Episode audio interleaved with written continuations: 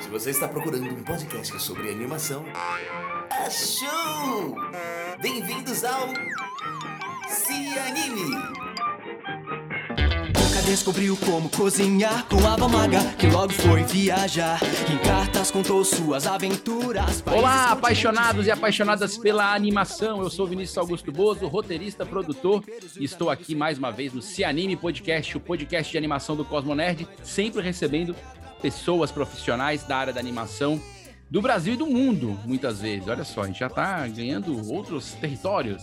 Hoje estamos recebendo aqui Rubens Belli, do Belly Studio, diretamente de Santa Catarina, para conversar com a gente, para falar de vários sucessos, Boris e Rufus, Tuca, tem um monte de coisa para a gente conversar e principalmente sobre produzir animação fora, estando fora do Rio e São Paulo. Eu aqui diretamente de Fortaleza, ele de Santa Catarina, é um papo totalmente brasileiro. Rubens, seja muito bem-vindo, obrigado por aceitar o convite da gente. Opa, eu que agradeço o convite aí, Vinícius, é, e dar uma saudação aí para toda essa galera que, tá, que adora animação e está acompanhando a gente. Legal. Rubens, antes de mais nada, eu sempre gosto de começar por esse, por esse, esse princípio. Aonde que o Rubens encontra animação? Onde é que foi que a Eu sempre falo que o bichinho da animação me picou. Quando foi que o bichinho da animação picou o Rubens? Cara, é, a, animação, pra mim, veio, eu acho que lá por uns, uns uh, sei lá, 12, 12 13 anos, é, quando eu comecei a ter mais contato, quando eu comecei a entender o que, que, que a animação era uma era algo feito por pessoas, porque eu acho, cara, na minha cabeça, que antes disso eu assistia os desenhos animados e, e achava e não não não racionalizava muito a respeito daquilo, uhum. parecia uma, uma, mágica, né? Eu, não, eu, eu lembro quando criança de não saber, não imaginar que eram pessoas, os seres humanos que faziam os desenhos. Uhum. Eu, eu de achar que os desenhos existiam mesmo, né? De uma certa forma, e de repente, em algum momento, ali nessa, nessa fase, eu descobri que, tem pessoas fazendo isso. Né? São pessoas que, que, que, fazem isso. E eu sempre gostei de desenhar desde pequenininho, desde que eu me conheço por gente, eu tô com, com lápis na mão desenhando e gastando folhas de papel. É, meu, meu irmão é, mais velho trabalhava com computação na época, nos anos 80, e, e existiam aquelas impressoras matriciais, né? E ele trazia para casa aqueles formulários contínuos, assim, de Eita, folha... eu, eu, sei o que é, acho que a gente já entregou a idade aqui já para o ouvinte. É. Então, assim, é, é, são, são folhas é, interconectadas, assim, eu desenhava, eu adorava aqueles formulários lá e ficava desenhando, desenhando. E aí eu descobri que, pô, são pessoas que, que fazem isso, então eu consigo fazer meu desenho se mexer, né?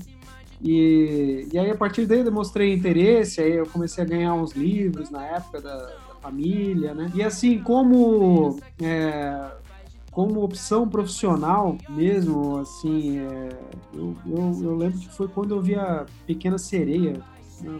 acho que da, da, Disney ali, naquela época eu já, de, pô, acho que vai dar, eu quero fazer esse negócio aqui. Porque é muito legal, né? Quando você consegue fazer uma coisa que realmente emociona outras pessoas. Sim. E, e Pequena Sereia certamente é um dos grandes desenhos, das grandes animações. Né? É, o Glen Keane. É um clássico. E aí, então, então, a partir daí, você definiu isso como profissão. E você já encarou isso como uma possibilidade é, real. Mais ou menos, cara. Porque, assim, é, é, eu moro até hoje em Blumenau, né? Blumenau, Santa Catarina. Pra quem não conhece aqui, a Blumenau é mais famosa pelo Oktoberfest, né? A maior festa da, da cerveja a segunda maior festa do mundo da, da, da cerveja. A primeira é em Munique, na Alemanha, e a, e a segunda é aqui em Blumenau. Mas, assim, Blumenau é, é uma cidade, não é uma cidade de grande porte e tal, mas uh, nos anos 80, 90, é, a gente tinha menos opções em Blumenau uh, de aprendizado, de cursos, né, de materiais para estudar, do que você teria nos grandes centros, né, em São Paulo, porque uh, as produções, as, a, tudo que tudo que se movimentava no em torno do mercado de animação acontecia principalmente no, no eixo Rio São Paulo e alguma coisa assim no Rio Grande do Sul, né, em Porto Alegre e tal. E, e aqui no interior era muito complicado. É, então, assim, eu, eu não tinha uma, uma visão clara, assim, de que, pô, eu vou realmente trabalhar com animação. Eu, eu sempre, é, eu gostaria muito, mas naquela época trabalhar com animação, cara, representava você ter acesso a um equipamento de câmeras, a um tabletop para começar, porque era tudo analógico, né? Sim. A galera hoje já nasce com computador, já tem, gente aí de 30 anos que já nasceu Sim. com computador, mas cara, quem nasceu nos anos, nos anos 70, a gente viveu uma boa parte da vida num mundo sem computadores, cara. O computador era coisa assim de grande empresa, né? É, de, de, de, de, eles eram uns, uns, umas geladeiras gigantes assim que calculavam lá os, algumas coisas nas grandes empresas, mas não, não tinha computador na, na, nossa área, principalmente artes gráficas. Então era muito, eu via como um sonho muito distante ali né, no início da minha adolescência, né? É, eu sempre continuei me dedicando, estudando é, em livros tal, né? Mas eu sabia que, porra, eu consegui um tabletop, consegui uma câmera de, de 16mm, 8mm ou 16mm, consegui comprar o filme para fazer, consegui a, a PEG bar, né? Para conseguir o papel, a perfuração correta para o papel. Cara, aquilo tudo era uma, uma coisa muito trabalhosa. E, e aí eu fiquei, fiquei mais na, na ilustração, né? Fiquei uhum. trabalhando mais com a ilustração. É, no início da minha vida profissional ali, que, é, que foi na, na Universidade de, de Blumenau aqui, eu, eu comecei é, como é, cartazista na, na universidade, trabalhando como bolsista, depois fui efetivado, né, funcionário e tal. Eu, chargista, fazia charges também para o jornal acadêmico e tal. E fazia várias ilustrações como hobby, fim de semana, assim, eu adorava é, que, que fazer, que copiar pôster de filme, porque eu já adorava filmes também, né? E, e aí, cara, o que aconteceu foi que o computador surgiu ali nos anos 90, né? É, 95, eu, eu, eu, comecei, eu usei uma das primeiras versões do Photoshop lá. Então. Quando não era nem da Adobe, nem. É, é tinha um, tinha um PageMaker para fazer diagramação. Sim. E aí eu trabalhava com artes gráficas tal, e os computadores, mas ainda assim, para processamento de imagem gráfica, para vídeo, era um terror, assim, era um negócio que ainda não, não era factível. Até, até para lidar com fotos assim, com mais resolução, demorava muito, porque os computadores não tinham essa capacidade de processamento que eles têm hoje.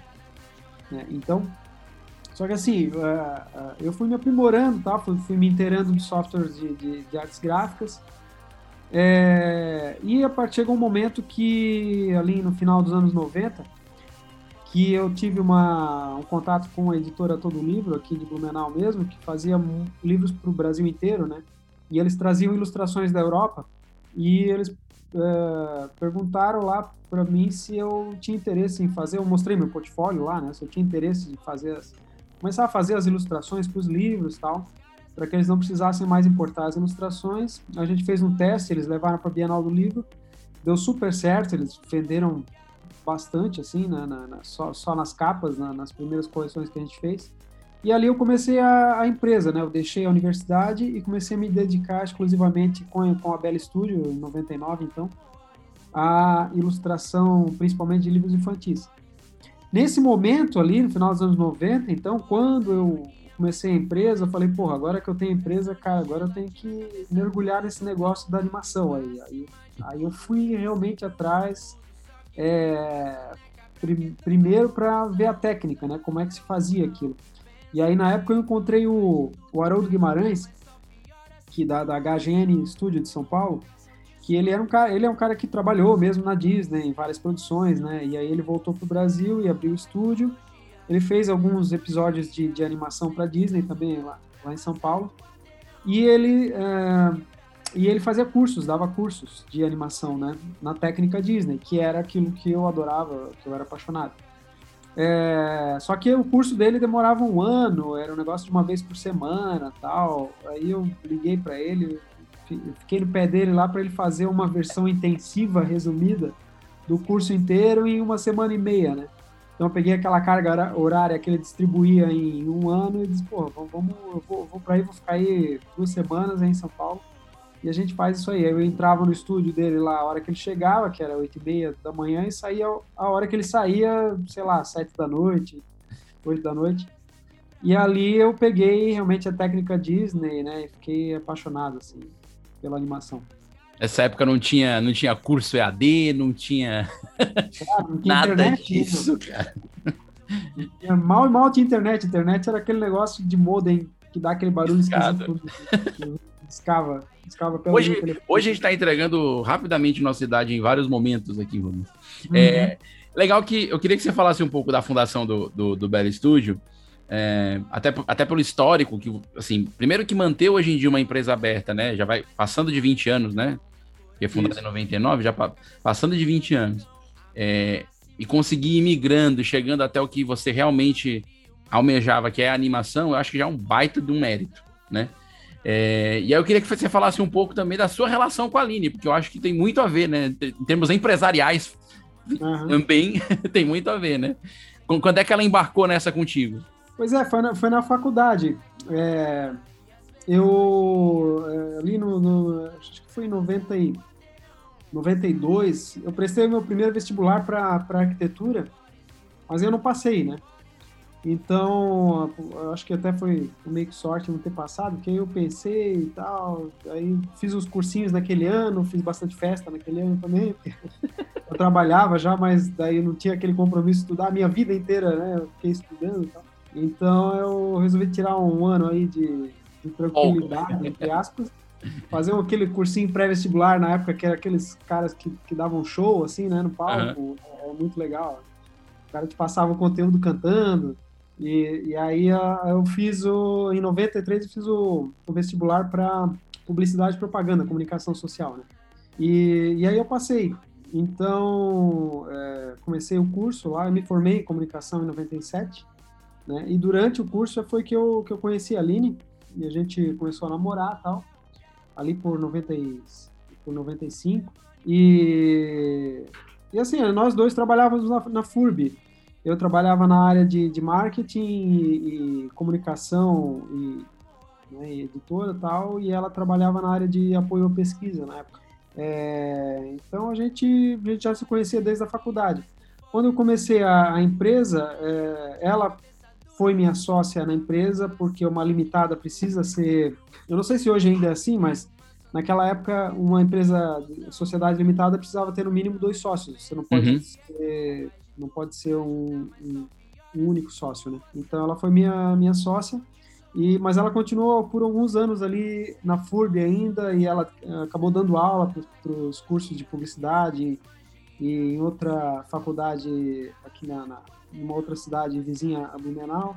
E chegou um momento ali que a gente viu que, pô, ela poderia agregar bastante ao estúdio, né? Ali quando o estúdio já tinha uns três anos, alguma coisa assim, quatro. É, e aí ela, ela resolveu embarcar, comprar, realmente assumir essa parte de relações públicas, né? Que era algo que ela gostava, já, já tinha... Já era a segunda faculdade dela, Uhum. ela fez a primeira faculdade de comunicação e depois relações públicas. Então ela assumiu aí o estúdio para fazer essa, esse meio de campo entre o é, entre o mercado, vamos dizer assim, as pessoas, os players, né, as pessoas que têm a ver com a que têm o contato com a gente, com a empresa. E eu sempre fui um cara de produção, né? Então eu estava sempre muito envolvido com a produção. E aí deu uma liga legal, assim, aí a gente conseguiu avançar bastante. E acho que é legal da, da história do, do, do estúdio é, que vocês, assim, claro, tem, hoje tem os produtos de conteúdo original de vocês, a gente vai falar já já sobre eles, mas a história do estúdio tem muito a ver com começar a fornecer animação ou parte de animação para outros, outros estúdios, outras produtoras, né? Queria que você falasse um pouco disso, assim, é, como foi essa experiência para a própria história do estúdio? O que, que vocês ganharam com essa, com essa diversidade? Né? Eu vi ali no portfólio, vocês atenderam Paixonauta, enfim, outras séries de outros de outras produtoras e estúdios e vocês contribuíram com parte dela, né? É, isso aí que você falou, Vinícius, isso aí, ó, aconteceu, tá, uns, quando a empresa já tinha uns 10 anos Uhum. de, de mercado, já tinha uns 10 anos trabalhando, por, por, e por que que aconteceu? Eu vou dizer uma coisa bem importante, assim, é, porque a gente precisa reconhecer que o mercado brasileiro de entretenimento, de séries, de produção, de animação, ele realmente começou oficialmente ali em 2011 com a assinatura da, da lei do cabo, entre aspas, né, Uhum. a, a lei 12.485 é, de 2011, que era uma lei que foi criada para regulamentar o- a entrada das empresas de telefonia no mercado de TV por assinatura. Então a Oi, a Embratel, né, essas, a Vivo, elas poderiam, a partir dessa lei, é, vender pacotes de TV por assinatura. O hum. que aconteceu com a lei é que foi muito bem pensada, né, ela, ela trouxe um modelo, um modelo de outros países desenvolvidos, foi que a lei é, trouxe também a obrigatoriedade de, de, de dos canais a cabo é, exibirem conteúdo doméstico, conteúdo nacional dentro das suas grades, né? E isso aí mudou tudo para nós, né? Antes a gente não tinha é, essa, essa pujança que a gente teve ali a partir de 2011, né? De conteúdos nacionais, simplesmente porque o mercado de conteúdo no mundo ele é dominado por empresas gigantescas, né? Que elas têm um catálogo que poderia ser usado até o fim dos tempos aí sem necessidade. Tranquilamente. É, sem necessitar comprar nada assim do país que eles estão que eles estão entrando.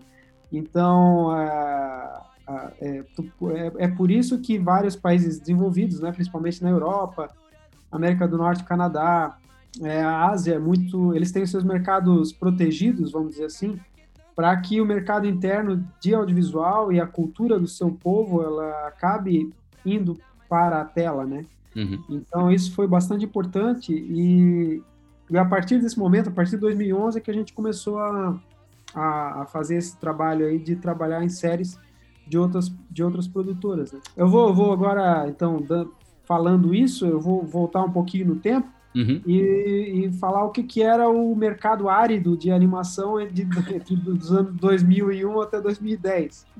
Né? É, na verdade, 2008 começou a mudar um pouquinho, mas já vou falar.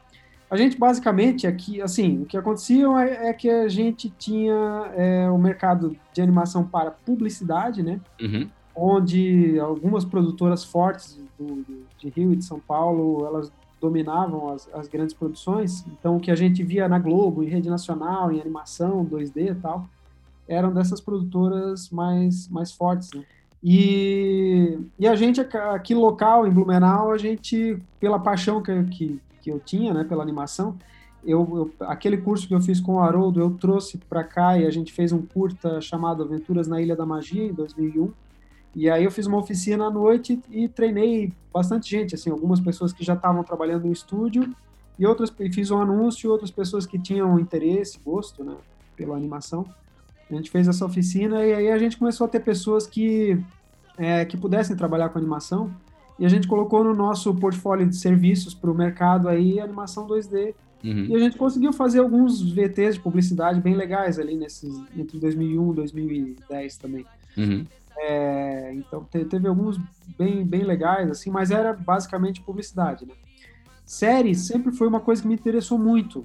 E o Beto Carreiro World, ele, né, o Beto Carreiro, eles já eram é, nossos clientes desde 98 quando eu, eu conheci o pessoal do parque, porque eu fiz o mapa lá, o primeiro, uhum. o primeiro mapa do Beto Carreiro. E, e o Beto Carreiro, ele tem uma... Ele, ele, ele tem uma, um personagem muito interessante, né? Um universo ali a ser explorado que eu achei que caberia bem para produção audiovisual. Então, naquela época, lá, sem entender nada do que, que era direito uma série, sem entender o que, que é o mercado, sem saber qual que é a minutagem padrão, né? Porque no Brasil não existia isso de você vender para um canal de TV, né? É. é. eu fiz um projeto lá de animação e apresentei lá para o Beto Carreiro e ele, ele ah, vamos fazer um piloto aí para ver como é que fica. Então a gente fez um, um piloto de, de animação de 10 minutos, o, o episódio, e, e aí a gente apresentou lá, a gente ficou uns três, uns, acho que uns quatro, uns três meses fazendo.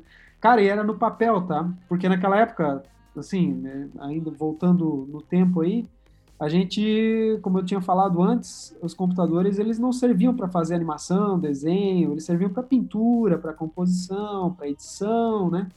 Então aí tudo bem. Mas para desenhar mesmo não tinha jeito. Então a gente, eu, eu, eu, equipei o estúdio todo com mesas em marcenaria, mesas de luz feitas em marcenaria, uhum. né, com disco de, com disco de acrílico, é, luz por baixo.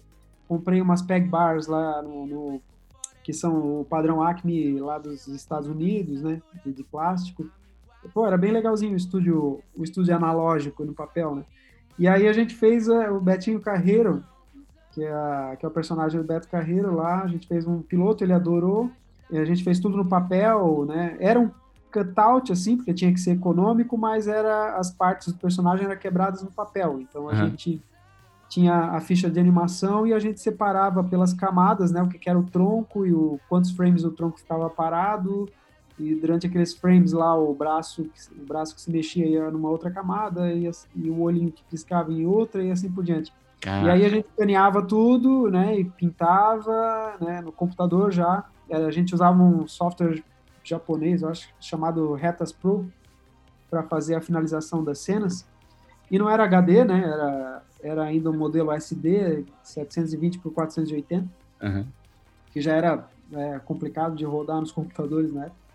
Mas a gente fez, cara, depois ele gostou e a gente fez 21 episódios de Betinho Carreira entre 2006 e 2008.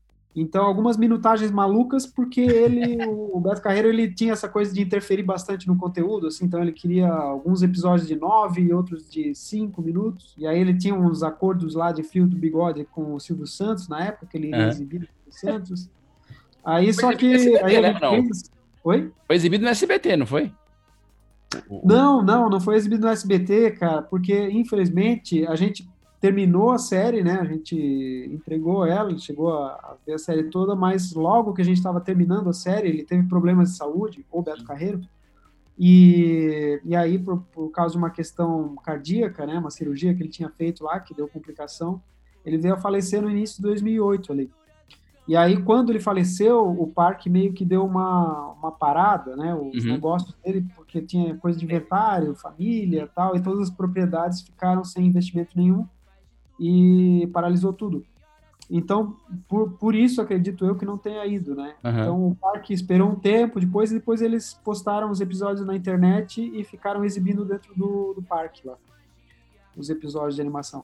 Mas assim, para nós foi uma baita escola em termos de série, né, cara? Uhum. Porque a gente, na verdade, seria a primeira série brasileira, se fosse para o SBT, a ser exibida Na televisão. é, né? na televisão brasileira, né? A primeira acabou sendo Peixonauta, só que o Peixonauta ela veio por fora, né? O Peixonauta foi vendido é, num, num, é, numa, num evento no exterior, né? Conseguiu uma coprodução na época que eles começaram, depois a coprodução não, não, não deu certo, não deu certo, romperam e eles terminaram a série, mas ele veio através do Discovery Kids para o Brasil, né? E, e foi exibido primeiro fora.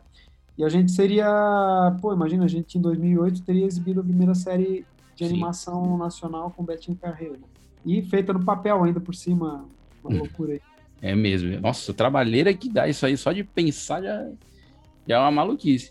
E aí, com isso, depois disso, vocês, lógico, desenvolveram uma certa expertise e aí vocês conseguiram começar a fornecer pedaços desse, desse, desse trabalho, dessa linha de produção da animação para outros estúdios, né? Talvez até também por esse know-how, imagino, né?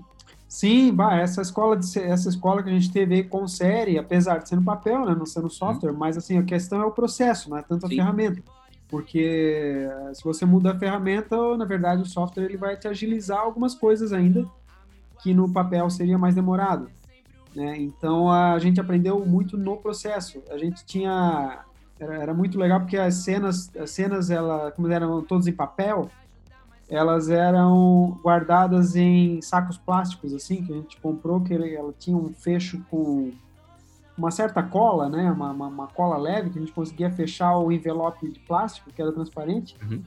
E aí a gente mantinha a ficha de animação na frente e as folhas dentro e a gente pendurava isso em cabides numa arara assim. Aí a gente tinha na arara o que era clean up, o que era que era para montar, né, de montagem era, era muito legal.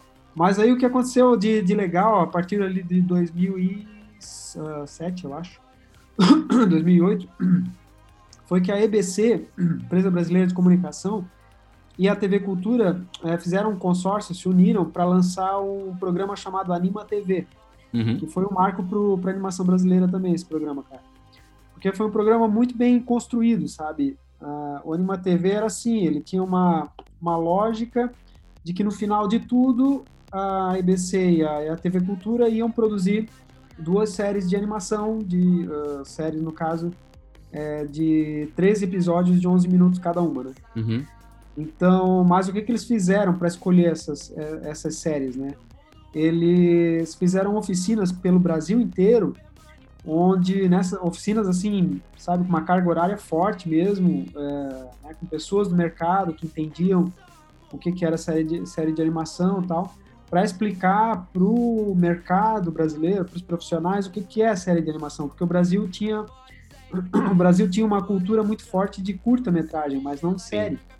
Então a galera não sabia muito o que, que era uma série, não sabia o que, que era uma bíblia de animação, como é que se, qual era o documento inicial para se construir uma série e tal, né? E aí eu fui para Curitiba fazer essa, essa oficina do Anima TV, né?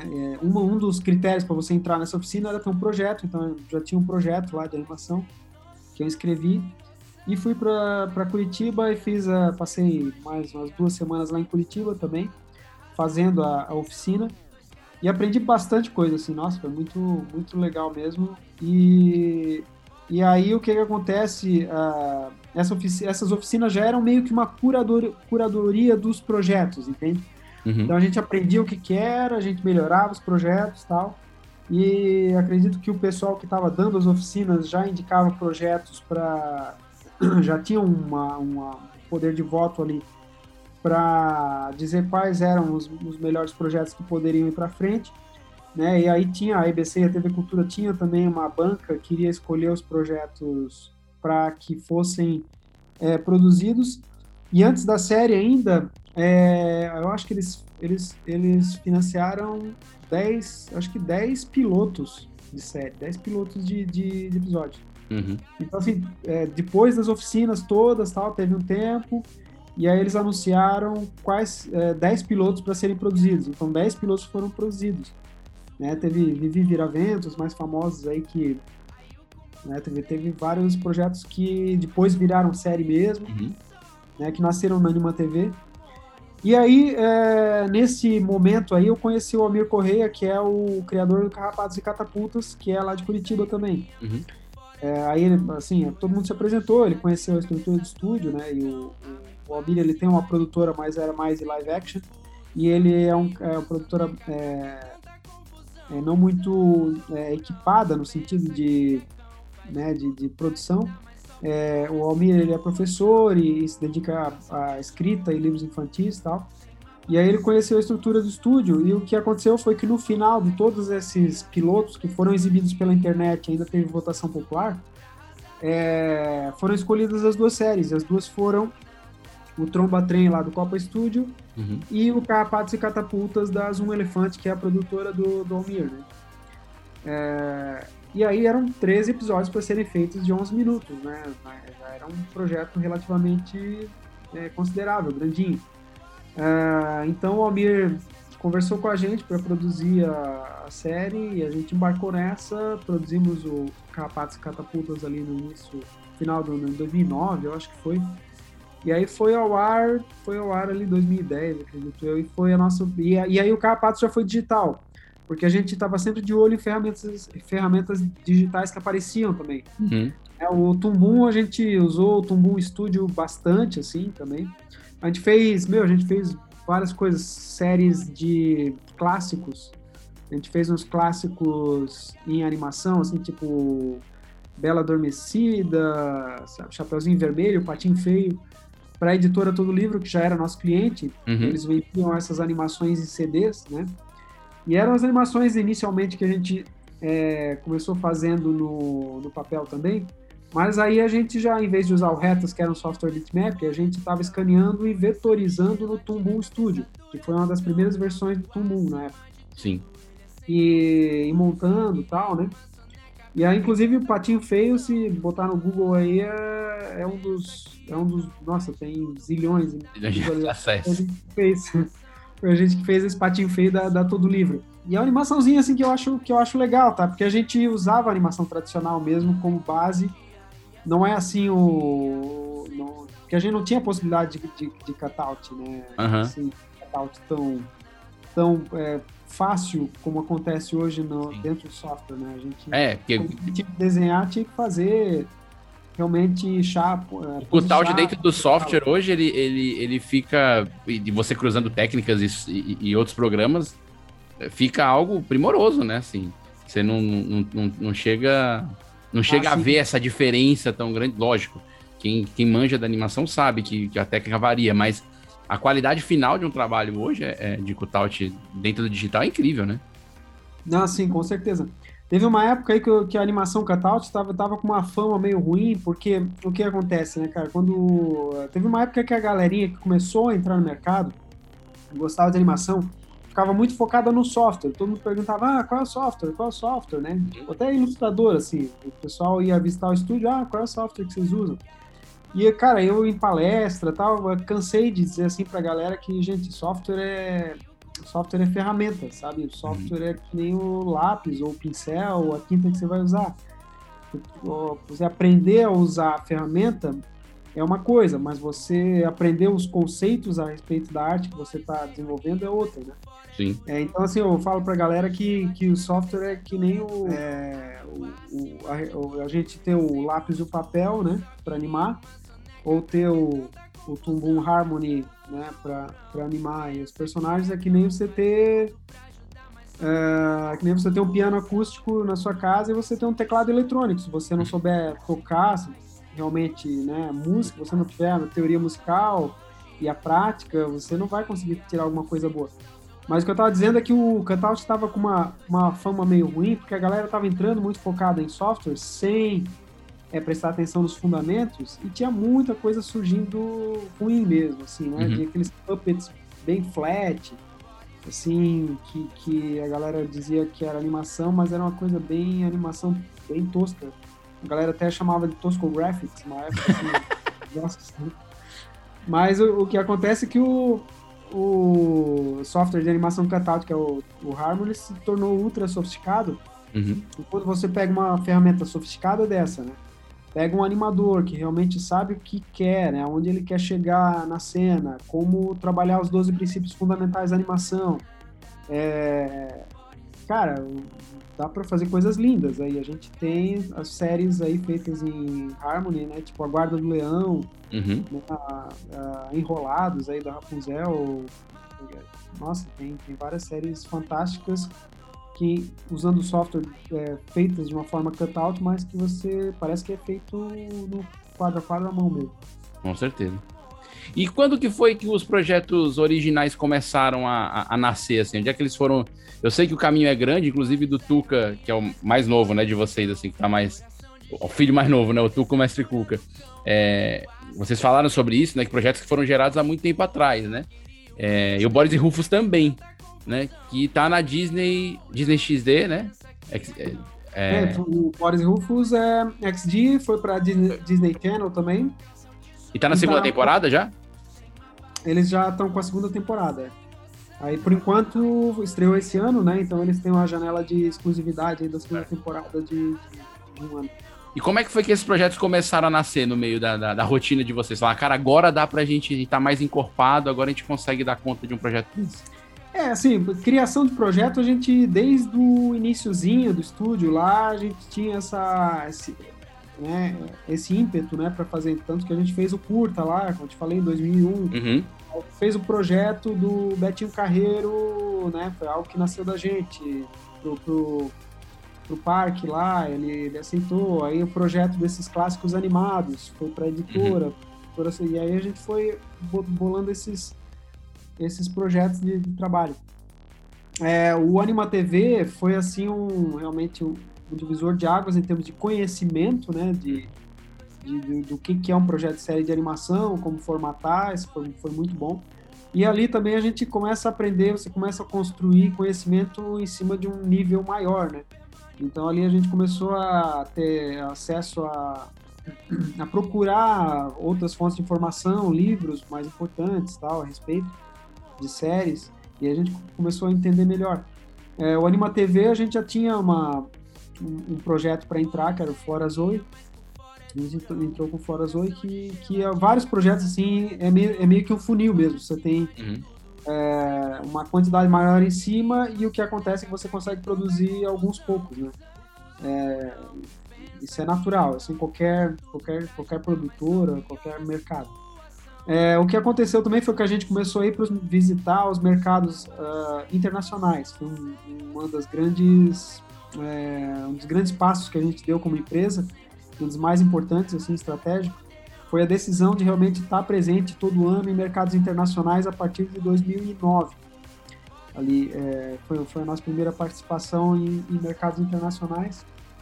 A gente tinha um apoio grande da Apex, que é a agência de exportação.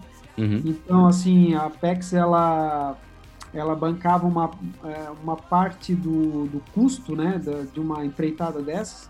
Então, por exemplo, é, credencial para entrar no evento, que esses eventos são super caros, né, em uhum. dólar e tal. É, a, gente, a gente não precisava pagar tal. E até na época, no início, é uma parte de passagem aérea também a gente tinha, tinha como abater, né? Então, empresas pequenas como a, no, como a Bell Studio na época, pô, a gente tinha condições de participar de um evento desse e, cara, o aprendizado é gigantesco, assim. Não só em termos de, de, das palestras que tem, né?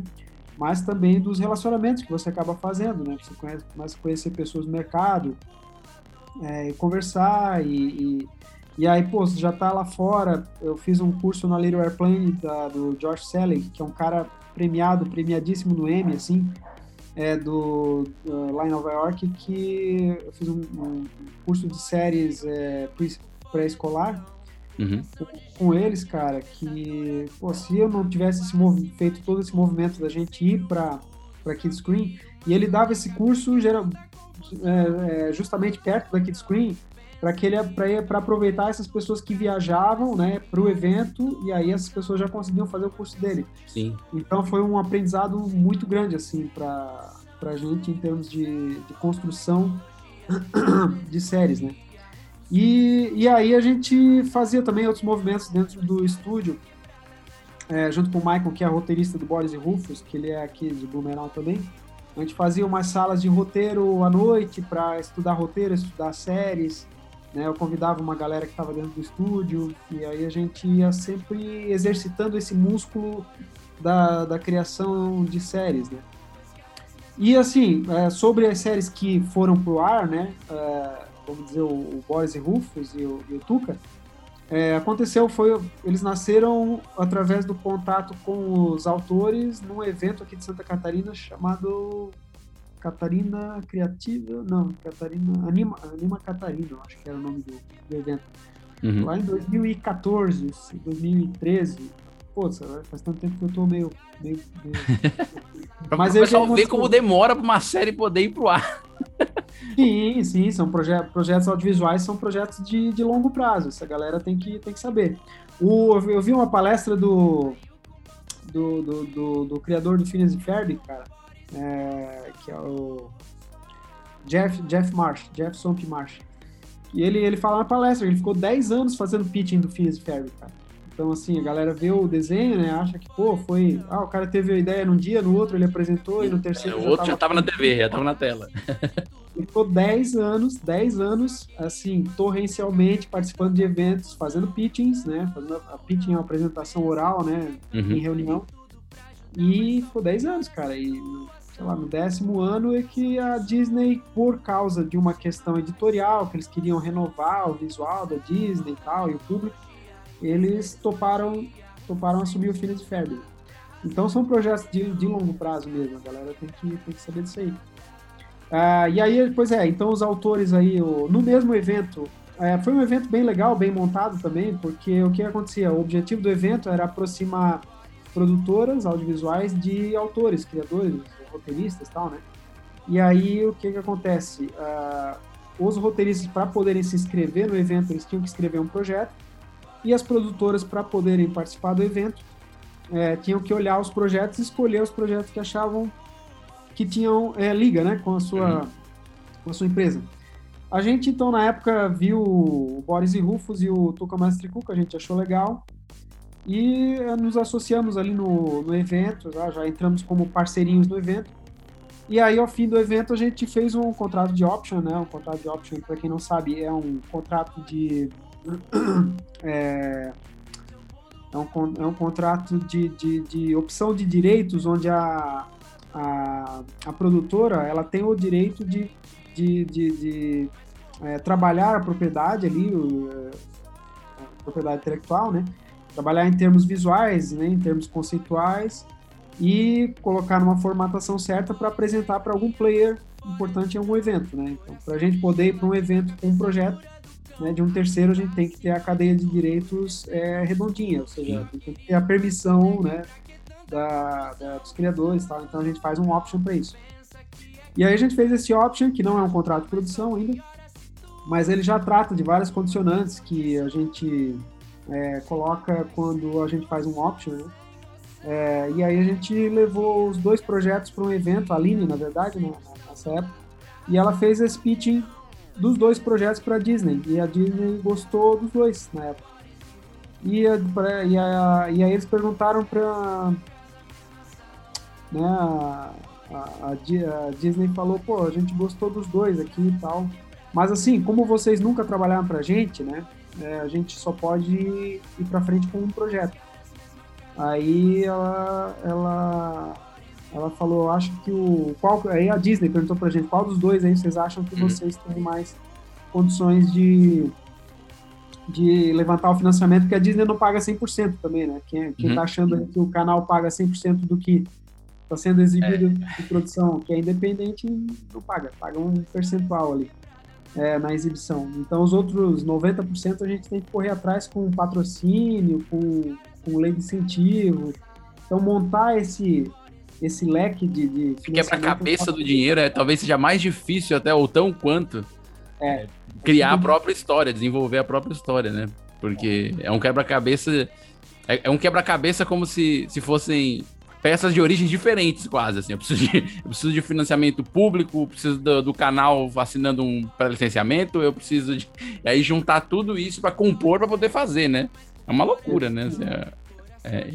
Exatamente, porque assim, tem algumas leis né, no Brasil, o mercado audiovisual, a, a parte de fomento é bem montada, porque o dinheiro dentro do, do, do, fomento audiovisual no Brasil, ele roda dentro da, da, da sua própria cadeia. Sim. É, o que acontece? O Fundo Setorial do Audiovisual, que é um, um fomento importante, onde a gente é, pode é, inscrever projetos e tem uma banca lá que escolhe, você tem que fazer uma apresentação, tem que ter tudo, toda a documentação certinha, né? Para você tentar ter acesso a um valor. Esse, o dinheiro desse fundo setorial do audiovisual ele vem da Condecine, que é um imposto que as empresas, os canais, é, todo, todo mundo que exibe produto audiovisual paga esse imposto e um percentualzinho desse imposto vai para a Condecine e esse percentualzinho forma o fundo, o fundo setorial. Né? Esse justamente tá está parado, travado nos últimos três anos, pelo menos, né? Assim, andando é, devagar, digamos assim, né? Mas nem travado. É, a gente está tá numa situação bem ruim agora nesse momento no Brasil para a produção audiovisual, né? Mas uh, espera aí que a coisa possa avançar mais para frente. Mas assim, é muito importante o fomento, é uma coisa que eu preciso Sim. falar, porque sem o fomento não teria acontecido assim as propriedades que a galera conhece que são brasileiras, realmente não teriam, não teriam acontecido, tá? Sem a lei do audiovisual, primeiro, né? Sim. Sem a, a obrigatoriedade desses três horas e meia por semana, eu acho, que os canais têm, têm é, de colocar conteúdo nacional nos, é, na, na grade. Sem isso não aconteceria e sem os mecanismos de fomento para que a, os produtores conseguissem fazer, né, pagar os profissionais e, e colocar para frente esses projetos, não aconteceria. É então aí a gente achou que Boris Rufus era o cara que era mais rápido, porque eu acho que a gente já, já, tá, já tinha uma campanhazinha bolada para patrocínio também, porque tem tipo lei Rouanet, mas tem a lei do audiovisual, é parecido o mecanismo, hum, sabe? Sim, sim. Mas usa a lei do audiovisual, onde você pode é, usar patrocínio de empresas ou de pessoas físicas. Então a gente também conseguiu uns pingadinhos de dinheiro de, de pessoas físicas e de, de empresas. É, então, Boris e Rufus ali a gente avançou e a Disney foi muito legal porque eles acompanharam os roteiros também, né? Eles, eles fizeram todo o editorial nos roteiros. A gente começou a aprender o que, que a Disney, é, o que, que o editorial da Disney permite, palavras, esse tipo de coisa, assim, uhum. tal. E deram várias uh, dicas super uh, importantes, assim, para o conceito da série também, porque inicialmente o, a, o Enzo e a Jennifer, que, que são os donos do, do, do, do Leopoldo, a, Jennifer é dona do Leopoldo e o Enzo é, é dono do Boris e Rufus, né? Então eles eram adultos. E aí a Disney falou, pô, por que, vocês não é, trazem a, fazem eles adolescentes para que eles tenham mais, é, né, mais, é, tenham, consigam se identificar mais com o público-alvo, tá? Pô, a gente achou demais essa ideia aí E até isso gerou muitas outras possibilidades que não existiam antes. Né? Sim. E, e, aí, e aí foi, foi super legal, assim. A gente produziu. A gente. Na produção, então, como a gente já tinha aí um conhecimento do, é, de como fazer uma série, né, de como tornar uma série legal tal. A gente sabe que o roteiro é uma das coisas mais importantes que, que tem, então a gente buscou roteiristas que já tinham experiência no mercado tal. E também formamos, tentamos formar roteiristas, a gente sempre juntar assim o pessoal de mais, de mais experiência com o iniciante, né? Para que a gente tenha essa, essa troca aí. E para que possa desenvolver, né? Para ter mais gente fazendo, né? Exatamente. Porque senão você não desenvolve mercado, né? Que eu acho, isso eu acho uma coisa muito legal do histórico de vocês, dessa, dessa preocupação em desenvolvimento do mercado, não só do negócio de vocês, óbvio, das, das propriedades intelectuais que vocês é, produzem e tal, mas também desenvolver o mercado, né? Se essa cadeia não cresce junto, é, é, é fica falho, né? E ainda mais, assim, nesse sentido, puxando para para nossa brasa aqui, quem não está no Rio São Paulo, né? Por exemplo, vocês em Blumenau, Santa Catarina, Fortaleza, Goiânia, Salvador, são, são locais onde a gente precisa ter essa estrutura lá, né? Roteiristas, animadores e tal, para justamente a coisa andar. Senão, a gente vai estar sempre dependente de um mercado super desenvolvido que é Rio e São Paulo. E, e que bom que eles estão desenvolvidos, mas a gente vai ser, sempre dependente, né? É sim, é, exatamente. É porque assim, é, o que acontece é que nesses últimos anos aí a gente conseguiu ter esse desenvolvimento por causa da Lei 12485, né? Que uhum. gerou produção no Brasil, assim, um volume que realmente dava para movimentar a galera e tal. Porque se você for conversar com roteiristas, né, o pessoal que está fora do eixo, é meio complicado, né? Ah, apesar, assim, que o, a pandemia foi uma coisa pô, muito é, ruim que aconteceu para a humanidade, né, vamos dizer uhum. assim, mas ela trouxe alguns aprendizados, cara, que, pô, é, é, que, assim, é, o trabalho à distância foi uma das coisas que a pandemia acelerou, sei lá, o que iria acontecer em 15, 20 anos, acabou acontecendo em dois, né? Assim, essa possibilidade do pessoal trabalhar remotamente, trabalhar home office, essa familiaridade é, com a reunião por vídeo, que é algo que antes não existia, né? Antes você falava por telefone com uma pessoa, era muito raro, assim, ter pessoas que com frequência faziam uso de, de reunião por vídeo e tal. Sim, e aí, e aí essa coisa do presencial, antes da pandemia, era algo mais valorizado, né? Então, assim, quando você é, falava em reunião, você tinha que pensar, reunião de verdade, né?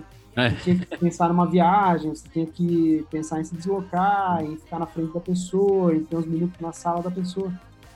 E o, assim, o que o, o lado, vamos dizer assim, produtivo que a, que a pandemia nos trouxe de aprendizado é que, na verdade, toda essa comunicação, ela pode acontecer remotamente e, e cara, eu senti uma grande é, aproximação, né, entre as pessoas, principalmente as pessoas de lugares muito distantes. Uhum. Né? Assim, é, ficou mais simples, ficou mais fácil, as pessoas acabaram se familiarizando com essas ferramentas de comunicação por vídeo, né? E, e, assim, ah, vamos marcar uma reunião, a gente consegue falar com a pessoa, sei lá, da Europa, do Canadá, é só marcar, né, cara? Então não tem mais esse, essa coisa da, da viagem, né, de estar presencial, isso acabou ficando um pouquinho. Eu acredito que, que isso tem o seu valor e com o tempo, depois que a pandemia passar, isso vai acabar é, tomando corpo de novo. Sim. Só que o legal vai, vai, que eu acho que vai ficar esse legado da possibilidade de uma reunião por vídeo. É, e é. talvez uma revalorização do, do presencial, né? É, às vezes eu penso muito nisso, assim. Ao mesmo tempo que a gente economiza na, nas, nas reuniões mais comuns, digamos assim, a gente não precisa se deslocar e tal, e isso aumenta a produtividade, certamente, a gente também vai, vai, valorizar mais aquela reunião presencial, né? Que às vezes você tinha que ir porque era um evento, você tinha que. Não, agora você vai com gosto, porque você sente falta até da reunião presencial nesse sentido, né? Então acho que vai. Se, se é, correndo tudo bem, se Deus quiser, a gente vai conseguir chegar nessa fase de revalorizar a, a reunião presencial, né? Ah, com certeza, com certeza. É, tipo assim, a reunião remota, ela, ela tem essa facilidade de você vencer distâncias rapidamente, você resolver como a comunicação de uma forma que é, a comunicação objetiva, né, de uma forma muito prática, né, para todo mundo. Mas realmente, alguns tipos de. Por exemplo, nas, na, em todo início de projeto, no, no, estúdio, quando a gente começa um projeto, a gente reúne, né, ou reunia, reunia quando, uhum. antes da pandemia, né, os roteiristas numa sala de roteiro e a gente trazia para Blumenau aqui para o estúdio o pessoal e deixava eles, alugavam Airbnb e tal, é, e eles ficavam uma semana com a gente é, numa imersão, assim, né? E a gente ia debatendo, falando sobre o projeto e fazendo é, questionamentos, o que que personagem que fica, personagem que, que sai. E, claro, num, numa, numa situação de oficina dessa, pô, a interação pessoal é super importante, com né? certeza, né? Com certeza. O, no caso do Tuco Mestre Cuca, que é o mais, mais nova, né? De, entre as duas propriedades aí, né? Que o Boris e Rufus deslanchou um pouco antes e o Tuca ficou para depois, e esse depois é agora, né? Que nós, eu estou vendo vocês divulgando bastante a, a, a, o início desse projeto para lançamento mesmo, né? Então vocês pegaram parte do processo do Tuca, foi durante a pandemia, assim, parte da animação? O que, que ficou nesse processo? Vocês já estavam com tudo animado durante a pandemia?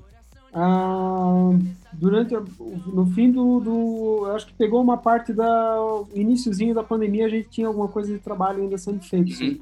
no, no, no, início do ano passado uhum. é, mas deu para assim grande parte do, do assim 95% do projeto foi feito no regime presencial né uhum. é, então a gente tinha é, é o que aconteceu com o Tuca foi foi assim né que o Tuca, na verdade, uh, ele para Disney, na Disney, naquela primeira reunião lá em 2015 e tal, falou eles gostaram do Tuca e tal. Mas o que acontece com os canais é que eles, de ano para ano, eles mudam de linhas editoriais, né? Ou de, uhum. de interesses. É... De idade, né? De, de, de, É. E aí o, o, o, Tuca depois, ele acabou não sendo mais um canal que se encaixava tanto com a Disney. A Disney estudou tal, mas eles tinham tinha entrado uma nova política é, policies lá de, de, com relação à comida e tal. A Disney é uma empresa muito grande, né? E ela segue várias, várias questões que é, de regras, né, tal, que, que influenciam na, no editorial deles. E aí o Tuca, ele, ele era um projeto que eles estavam um pouco receosos, tal. Então ele não foi um projeto assim é, vendido para canal de cara, como foi o Boris e Rufus, que foi vendido na, no, na, na, Bíblia e no One Sheet, na, na, uhum. na Folha, né? É, a, o Tuca, a gente a gente estava acreditando muito nele e aí a gente submeteu ao Fundo Setorial do Audiovisual, que foi um, um, um recurso que a gente não usou na, na primeira temporada de Boys. É, a gente, na primeira temporada de Boys, a gente fez todo um, um processo, como eu falei antes, for, foram patrocínios, né? Pessoas físicas, uhum. pessoas jurídicas, é, capital próprio nosso, é, bastante, né? É, é, nosso. E, e aí a gente fez uma linha também do Procult, que chama, que é uma, uma linha de crédito especial que o BNDES, ele tinha, eu não sei se ainda tem, mas ele tinha para o mercado audiovisual, que é você contrair um empréstimo com o BNDES e o valor desse empréstimo você assume como é, o valor desse empréstimo, o BNDES coloca esse valor como patrocínio, o mesmo valor como patrocínio através da lei do audiovisual, sabe? Uhum. É, então a gente fez isso, isso se chamava Procult, da primeira temporada. Então a gente fez esse, é todo um processo gigantesco, assim, a gente ficou um ano e pouco fazendo esse, esse processo, plano de negócio e tal, para mostrar que a gente tem condições de, de pagar o empréstimo depois, né? Então a gente assumiu isso aí e, e aí, do, com o Tuca, a gente foi para o Fundo Setorial do Audiovisual, que é um outro mecanismo. Uhum. Né, e a gente já tinha aí o histórico legal do, do Boris, que já tinha, já tinha sido. É, já tinha sido. É, já tinha estreado, né? Estava indo bem nos canais e tal. Então a gente teve uma chance maior com o Fundo Setorial do, do Audiovisual. E a gente conseguiu uma boa parte pelo Fundo Setorial do Audiovisual para conseguir financiar a série. E, e aí continuamos o processo de o resto, capital próprio, patrocínio e tal. E aí a gente botou para frente a produção, né? Uhum. É, mesmo sem ter um canal envolvido desde, desde o início.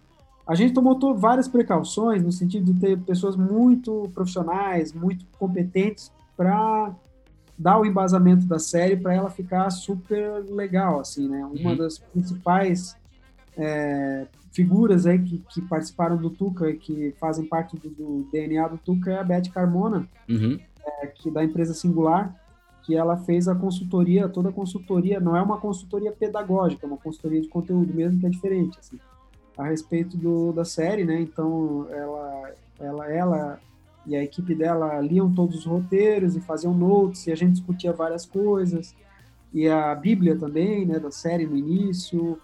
Então, a Beth Carmona é uma pessoa que tem muita experiência de mercado, né? Ela, ela passou por praticamente todas as TVs no Brasil aí, e foi head da, da, da Discovery Kids na, na, América Latina e trabalhou em Miami e tal. Voltou para o Brasil, fundou a Singular e hoje ela, ela tem a ela é, faz a Com Kids e, e, ela tem muito conhecimento de mercado e de público infantil também. Eles estudam Sim. muito público infantil. E aí a nossa série acabou ficando 10 assim em termos de de estar tá bem formatada e, e, de oferecer segurança para um canal que vai exibir. Né? E agora tem a Sato Company também, que entrou como, como coprodutora e distribuidora. E a Sato também é uma empresa distribuidora de, muitos, de muito tempo no mercado.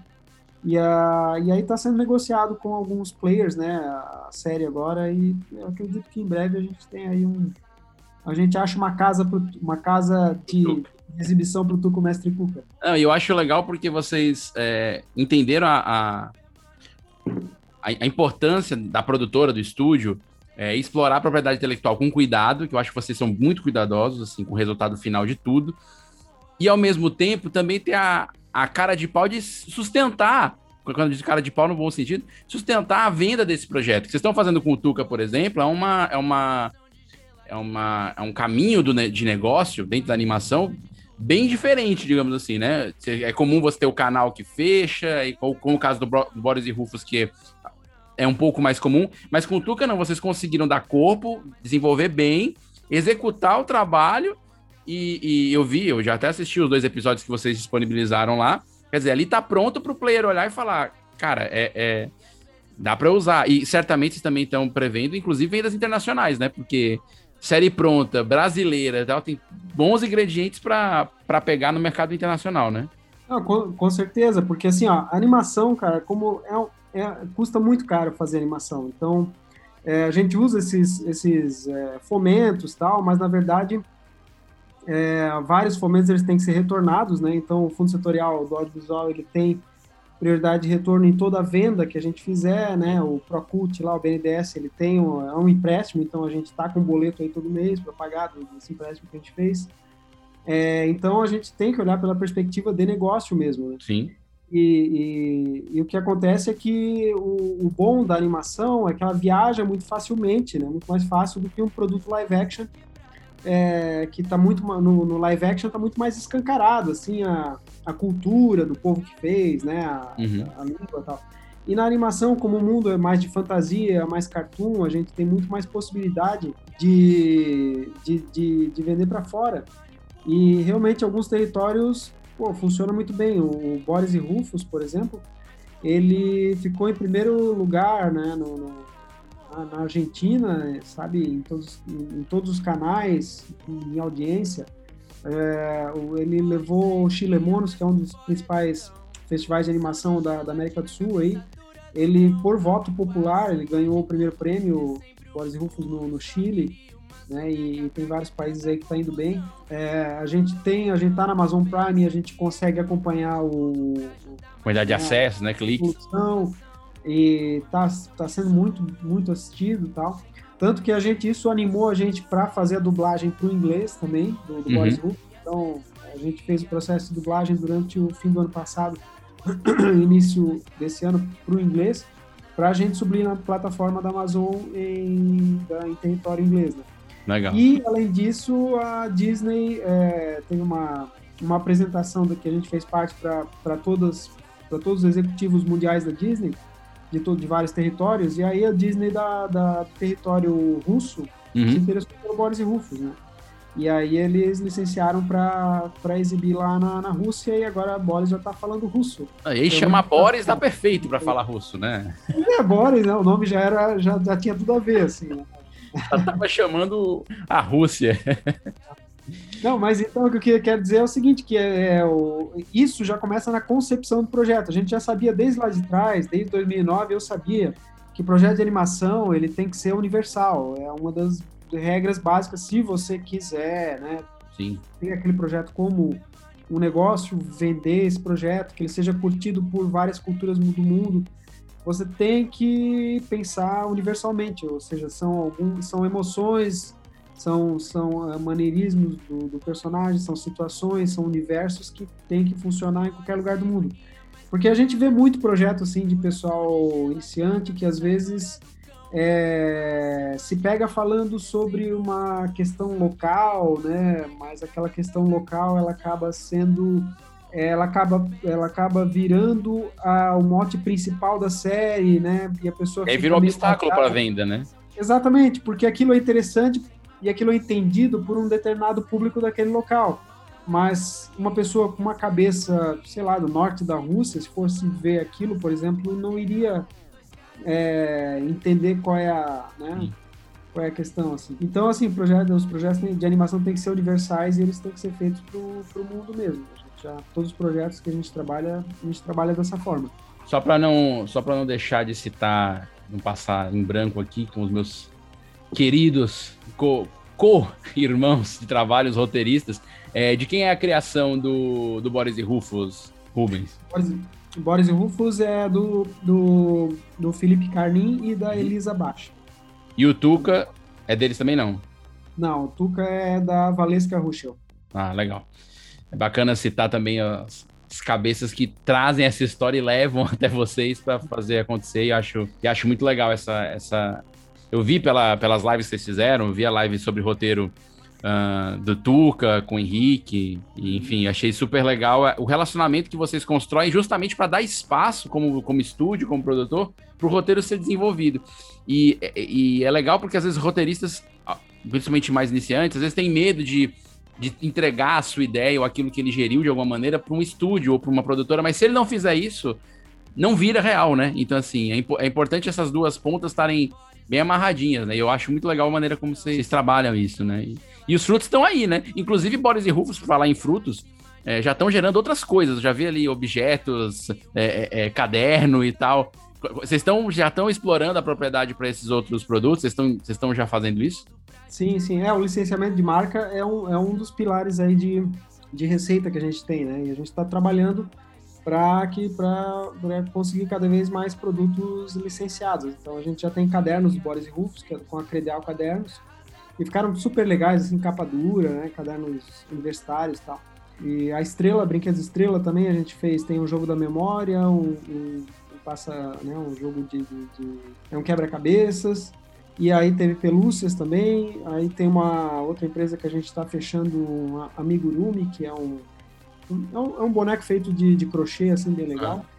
Então, assim, a gente tem um, um pessoal trabalhando aí, fazendo os contatos para licenciamento, pra, porque isso também é importante para que, a, que a gente tenha um círculo virtuoso no sentido de até conseguir fazer novos episódios, né? Sim, sim.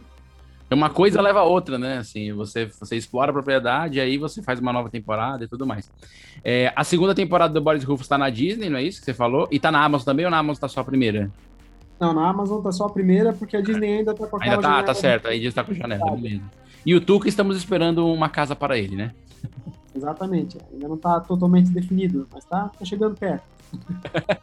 Pô, legal, eu fico muito feliz, assim, eu gostei muito do projeto e fico muito feliz. É, Rubens, a gente tá chegando no final da nossa entrevista, nosso papo, mas antes nós temos aqui aquele momento do Se Anime, que é o momento Marília, Gabi Gabriela, uh, tem até vinhetinha aí que o Rio não gosta de botar, que é o momento perguntas rápidas. Eu não sei como é que vocês falam aí em, em Blumenau, mas aqui no Ceará a gente fala paybuff, né? É, é, é, o, é o VaptVupt. É o... acho, acho, que aqui é quiz, alguma coisa assim. É. Então nós vamos fazer as perguntas rápidas e o Rubens responde com a velocidade mais rápida do universo. E é claro que se ele demorar, a nossa edição irá salvar, irá aproximar, lógico. Velocidade não é, não é, a minha, não é o meu forte, tá? Mas vou, não vou tentar. não se preocupa que a edição aproxima, vai parecer super veloz. Velocidade só no desenho aqui comigo. Momento Hugo Royama.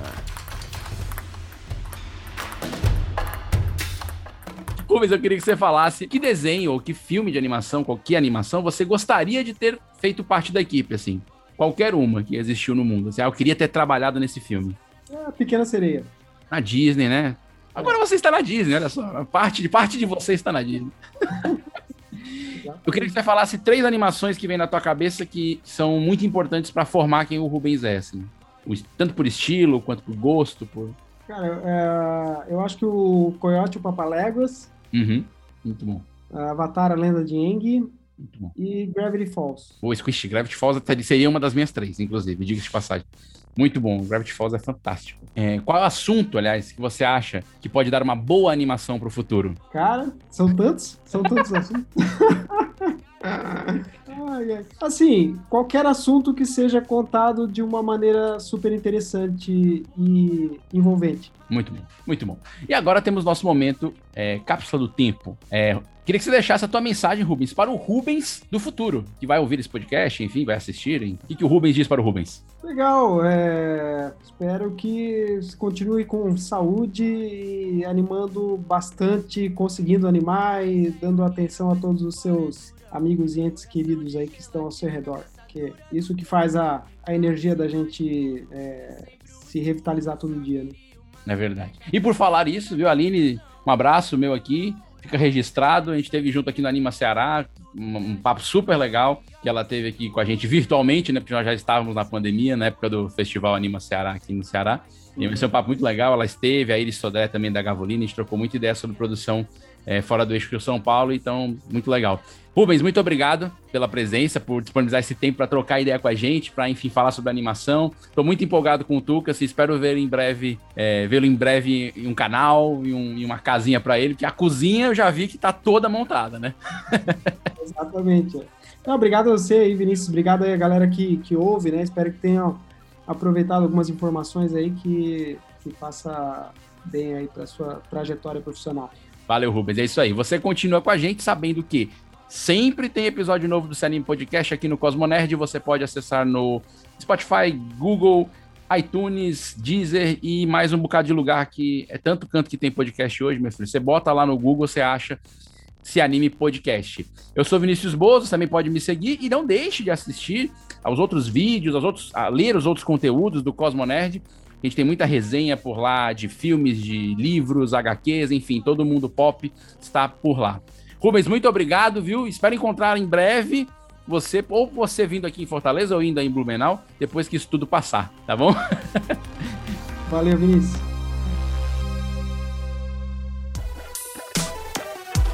Esse podcast é editado por Radiola Mecânica. radiolamecânica.gmail.com